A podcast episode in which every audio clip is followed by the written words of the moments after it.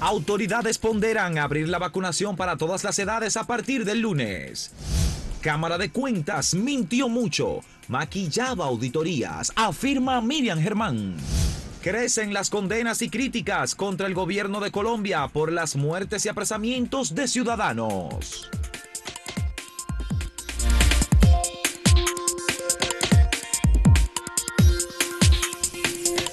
Aquí en República Dominicana una información que está en proceso, está en desarrollo todavía, es la relativa a la audiencia para las medidas de coerción a los imputados o investigados en el caso llamado eh, Caracol. Eh, entre esas personas hay dos que son las más notables, el ex general Adán Cáceres Silvestre, que fue una persona muy cercana al expresidente Danilo Medina, y una dama muy amiga del general Cáceres Silvestre, que es la supuesta, yo digo supuesta, pastora eh, Rosy Guzmán. Eh, esa eh, señora, sobre ella se han destapado muchas cosas. por ejemplo, hay un dato, que ella tenía inversiones en un negocio de bebidas alcohólicas llamado Drink. Un drink. eso es extrañísimo. el caso no concluyó la audiencia de coerción ayer, llegó hasta muy tarde y será retomada hoy, este jueves, eh, Catherine. Yo quería decir de este hecho, sobre todo de la señora eh, Rosy eh, Guzmán, que hay mucha gente de la comunidad evangélica, gente seria, gente cristiana de verdad, que vive su fe, que es sincera, que se ha sentido un poco mal porque este hecho ha salido a colación. Yo creo que no deben sentirse mal porque si ella hacía esas cosas, si es que finalmente se le comprueban, ¿verdad? Porque hay que dar siempre beneficio de la duda hasta que no se comprueben las cosas y haya una sentencia, como dicen los abogados, y la cosa esté irrevocablemente juzgada. Se supone que todavía hay que darle el beneficio de la duda y que ella podría resultar inocente pero hay muchas muchas cosas que coinciden, muchas pruebas. Claro que sí. Y lo que tienen que pensar las personas de fe, las personas que de verdad eh, son cristianos evangélicos y asisten a sus iglesias, es que, como dicen, una naranja podrida eh, hay que apartarla y no daña al resto, de, las naranjas. las naranjas. Si ella hacía las cosas mal, entonces ella de verdad no era una cristiana, o si lo fue, se desvió. Entonces ellos no deben cargar con la culpa de ella, pienso yo. Sí, es así, y creo que la misma población debería de, entender esto, de que no todos los cristianos evangélicos, pues, eh, cometen estos errores, igual como cuando pasa con un sacerdote, que es otro otro ejemplo, pero es, eh, es cierto, muchos de, de la comunidad evangélica pues incluso no quieren referirse al tema porque sienten vergüenza ante, ante esta situación. Pero la misma eh, Biblia, la misma palabra dice que no todo el que confiese eh, a Cristo pues es verdaderamente de Cristo. ¿Cómo que dice que no todo el que dice Señor, Señor, es de verdad, ¿no? Exacto. y la gente, hay muchos farsantes en el mundo. Es, es así y claro, la misma, la misma palabra dice que, hay, que el Señor busca verdaderos adoradores, lo que quiere decir que hay falsos y que tenemos que entender pues que, que es lamentable esta situación, pero que no todos, incluso dentro de esa misma congregación que muchos han eh, criticado de que continuara abierta, pues tiene que permanecer. ¿Cómo que se llama la iglesia que ella pastoreaba? No, no recuerdo ahora mismo el nombre, pero eh, tiene que seguir funcionando. Porque... porque tengo entendido, y tú me dirás, Catherine, eh, las iglesias evangélicas pertenecen a lo que llaman concilios. Concilios, sí. Entonces, de un concilio hay muchas iglesias. Sí. Si alguien funda una iglesia, puede pedir a un concilio afiliarse. Y se supone que hay ciertos requisitos, ¿verdad? Claro, claro. Si ella incurrió en esos ilícitos, y se le comprueba, eh, la iglesia no tiene por qué cerrar. Ni esa gente que es cristiana, de fe sincera, tiene que desencantarse, lo que tienen que apartarla a ella. Incluso ahora mismo, aunque le den el beneficio de la duda, para bien de ella misma y de la congregación, ella debe un poco estar a un lado mientras tanto. Y todo tiene consecuencias. Y que la iglesia continúe porque es una persona. Y los demás no tienen por qué cargar con esa culpa, ¿no? Es así. Es, como pasa con los militares, con los policías, con nosotros los periodistas. Hay gente en esta profesión que avergüenza a uno, pero uno no es no carga con la culpa de otro. Claro, otros que eh, podemos decir hacemos el trabajo bien, pero otros que que son cuestionados. Pero sí la gente es bueno que, que sea un poco más ah, cuidadosa. Yo digo a la hora de usted seguir a alguien, ¿verdad? O seguir o ingresar, porque hay, hay muchos lobos vestidos de oveja, como dicen, ¿verdad? Y cuando usted viene a ver a alguien de buena fe, ingresa a una institución, paga un diezmo, paga esto, y de buena fe lo están utilizando. Entonces es bueno siempre investigar, indagar, ¿verdad? Es que la clave está, eh, Gustavo, en no seguir al hombre. Porque es que el mismo que sigue la fe cristiana sabe que la palabra dice que no se puede confiar en el hombre. O sea, que no confíe en ser humano, o sea, el ser humano es un instrumento, vamos a decir, ¿verdad? Exacto. Bien. Pues aclaró eso para que los amigos y amigas evangélicas y cristianos no se sientan mal por eso, porque esa es una persona. Y ojalá que ella salga bien librada en todo esto, que no, no, quiere como hundir a nadie, ¿no? Pero hay leyes y hay consecuencias para quien las, eh, las viola, ¿no? Es así. Bueno, ese, ese proceso va a seguir hoy. Eh, estos son casos que tienden a ser mediáticos porque eh, regularmente esas personas que son acusadas de estos hechos contratan unos abogados que son muy mediáticos, que les gusta eh, dar declaraciones, aparecer en Twitter, en las redes, y de la otra parte les responden y esas cosas se extienden mucho porque es una medida de coerción. No debería extenderse tanto, pero se reposta, se incidenta, ya vimos que incluso la defensa de varios de los acusados eh, recusaron a la jueza. Eso fue un proceso que después entonces se, rechazó la recusación y, se volvió a retomar la audiencia. Por eso es que duran tanto, ¿no?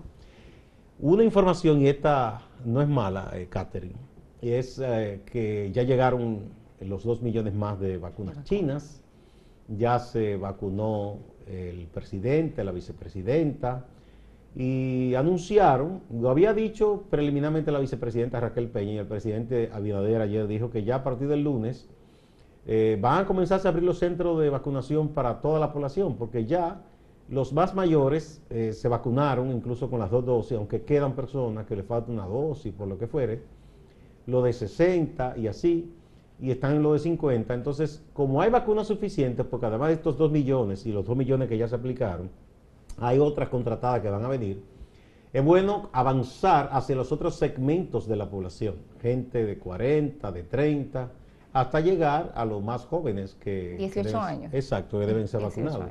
Así que a vacunarse la gente, busque, si no hay un centro, investigue el otro, indague, pero tenemos que protegernos y recordar que el hecho de que nos vacunemos no quiere decir que, ya hay que saltarse todas las previsiones. Sí y que, eh, Gustavo, en los barrios, usted se da una vueltecita por los barrios fines de semana, no fines de semana, yo creo que todos los días, en la noche, y son pocas personas con mascarilla.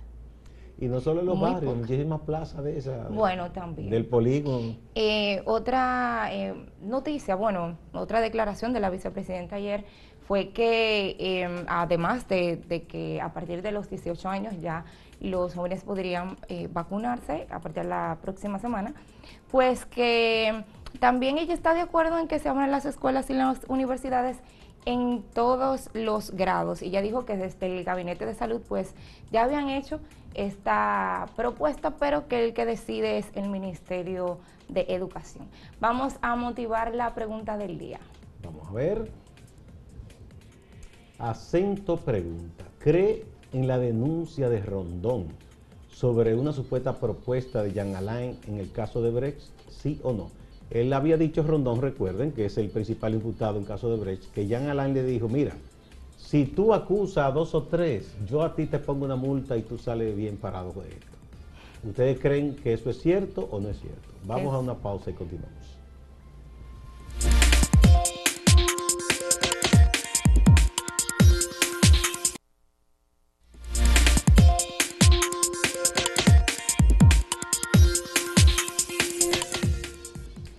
La situación en Colombia continúa muy difícil y organismos internacionales han criticado el accionar de las policías. Estamos hablando de 19 muertos en cifras oficiales, más de 800 heridos y unas 89 personas desaparecidas.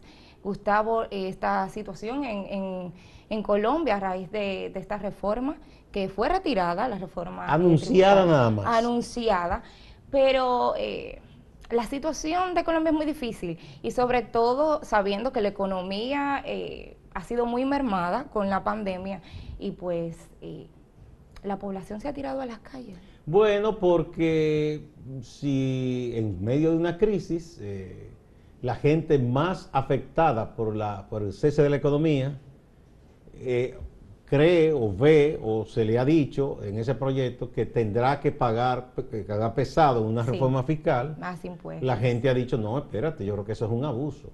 Mira, el presidente de Colombia, eh, Iván Duque, es un, hombre que viene, es un tecnócrata, creo que es economista de profesión. Estuvo, eh, si mal no recuerdo, en el Banco Mundial o en el BID. Y a veces esas personas que tienen un criterio desde el punto de vista de la academia o de las empresas, piensan que el Estado, el gobierno es, lo mismo y no. O sea, el Estado no se maneja como una empresa. Eh, las sociedades tienen otros desafíos no es blanco y negro la cosa, como decir, bueno, si esto no se puede, no, o sea, los estados tienen que contemplar situaciones y coyunturas muy especiales, porque, por ejemplo, para poner un caso, en ningún país del mundo, toda la geografía tiene igual nivel de desarrollo. Entonces, quizá una ley que lo puede soportar una ciudad, una región, otra no, otra puede. no puede. Por ejemplo, aquí, ¿por qué se ha establecido una ley especial de incentivo a la inversión en la zona fronteriza y provincias cercanas, porque es una zona más depauperada, una zona más pobre. Entonces, eso ocurre en todas partes. Entonces, eh, es muy triste lo que está pasando con ese pueblo, una represión despiadada, muertes, eh, hay desaparición, incluso, de hecho, ha habido eh, gente de todos los sectores, de las iglesias, de organizaciones cívicas, o sea, que para que no se diga nada más que es la oposición que está denunciando que ha condenado estos hechos. Una represión que mucha gente pensó que no sería posible ya en este tiempo. Eh, es una, especie de matanza que se está llevando a cabo y, hay muchas críticas internas y externas. Eh, y qué, pena que terminen así muchas veces esas personas que llegan a la política como supuestamente los no políticos. No, que los políticos, y entonces yo no vengo de la política, la antipolítica llega y mira lo que ocurre. O sea, y que el mismo presidente ha victimizado la policía, si podemos usar esta palabra. Él ha dicho que son víctimas de esta rebelión. de, no, no se descarta que en una situación de descontrol alguien responda y quizá un policía que lo mandan a hacer eso, que es indebido, reprimir a la gente, pague los platos rotos. Es penoso también porque ellos son víctimas de la misma situación. Sí, claro, hay muchos heridos, incluso policías.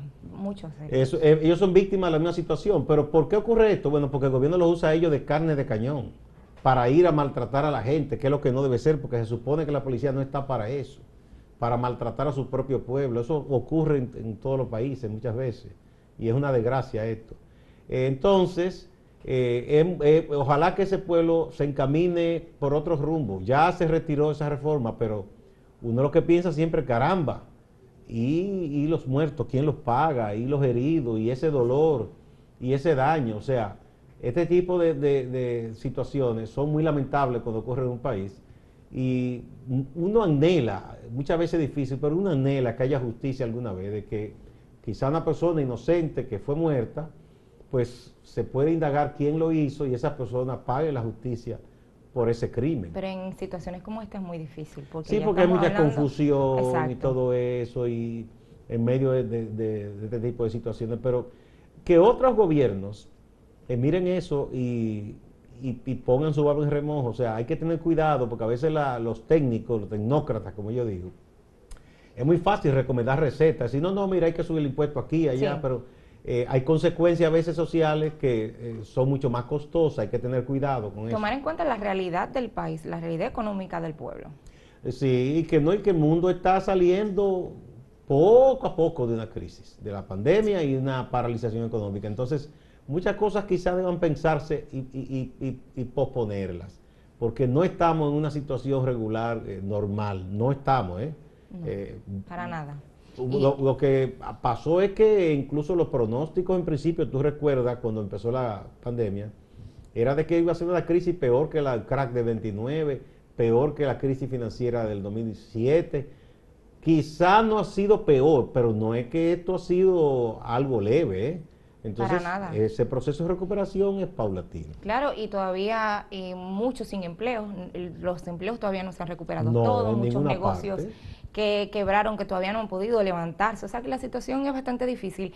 Y esto me recuerda a que ayer también eh, el presidente de Indotel, pues ah, se refirió un poco hasta de la reforma fiscal que podríamos nosotros tener. Que se está hablando, porque no se ha sometido nada. No se ha sometido nada. Eh, él mismo dijo que no ha recibido ningún borrador todavía, pero él se refirió al tema diciendo que el sector de las telecomunicaciones pues no aguantaría eh, mayores impuestos. Que son los usuarios que pagan eso. Sí, porque son eh, bastantes altos. Yo creo que él tiene razón en eso. Claro que sí. O sea, en la eventualidad de que se haga, ese es un sector por el, lo que pagamos los usuarios que no debería ser castigado más. Bueno, vamos a pasar de nuevo a una pausa y vamos a ver la pregunta del día.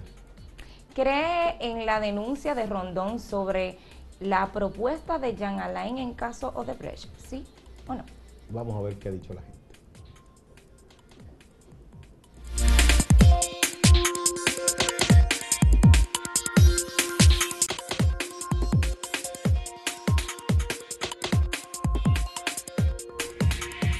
Vamos a ver qué ha dicho la gente sobre esta pregunta. Mira, esto es, eh, en el portal acento.com.de. ¿Creen la denuncia de Rondón sobre propuesta de Jean Alain Rodríguez en caso de Brecht? Mira, aquí el 67.68% dice que no, que no cree, o sea, que no le cree a Rondón. Y el 32.32% dice que sí, que le cree. Eso es en el portal. Vamos a ver en otra parte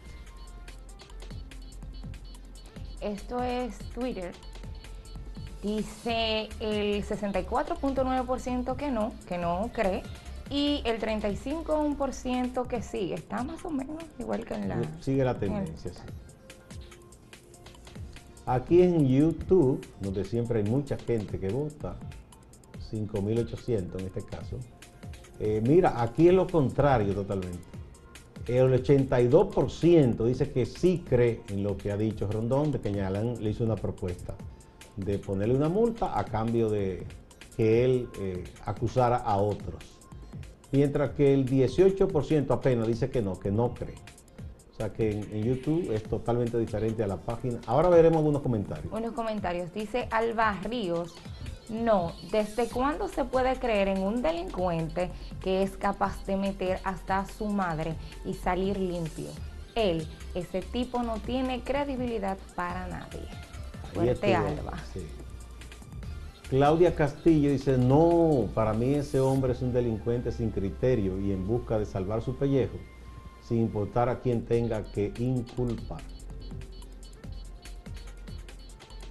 Asimismo, Eduard Veras Vargas dice, la pregunta es ofensiva, pues para tener menos credibilidad que él es procurador, hay que ser por lo menos Pinocho. y Héctor Olivo Rudecindo Osuna, ah, pues como perdón mío, casi. De Jean Alain no se puede dudar nada, dice. Dice Fernando Alfonso que lo pruebe. Alain es un tigre, pero no es pendejo. Además de saber muy bien lo que significaba un negocio tan visible con Rondón. Esta denuncia de Rondón es un golpe de efecto.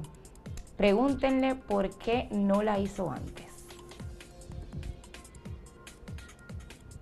Bueno, esas fueron las respuestas de los amigos televidentes. Pasamos ahora con Máximo Laureano a la ciudad de Santiago. Adelante, Máximo. Gracias, saludos. Andrés Cueto Rosario, administrador de Edenorte, con su sede en Santiago de los Caballeros, afirma que esta empresa estatal ha logrado subir su cobranza en más de 50 millones de pesos cada mes. Cueto también nos habla de las denuncias que se han hecho que tienen que ver con el presunto mal manejo de la pasada gestión. Dice que ese es un asunto de la justicia que se maneja de manera independiente, que en el caso de su administración solo cumplió con hacer la denuncia y poner esos casos en manos del Ministerio Público. El presidente de la República tomó el toro por los cuernos, no vino a hacer politiquería y hoy tenemos energía 24 horas. Como la gente está recibiendo el servicio, la gente está recibiendo el servicio, también está pagando. Estas fotografías que vemos a continuación son de la Dirección Regional Cibao Central de la Policía Nacional que tiene su sede en Santiago. Hemos tratado este tema en otras ocasiones, pero debemos reiterar e insistir porque las condiciones en que trabaja la policía en Santiago no son las mejores. Resulta que en el año 2014, cuando se empezó a construir el edificio que hoy aleja el 911, la propuesta era desalojar la policía de donde estaba para luego hacer un edificio contiguo al edificio del 911. Pero eso no fue así. La policía desde ese tiempo está alojada en esos barracones que usted está viendo en las fotografías. Agregar además que la policía en Santiago nunca ha tenido una casa. Siempre ha estado en locales que no le pertenecen.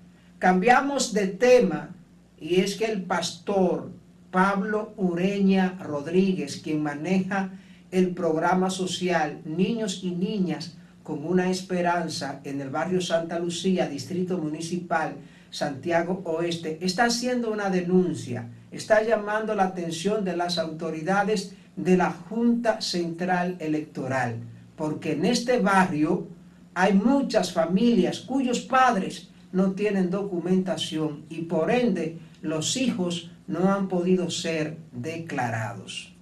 Distrito Municipal Santiago Oeste que no tienen, que los niños no tienen acta de nacimiento y que ya hay hombres que no pueden sacar su cédula porque no han sido declarados. Y es un asunto de generación.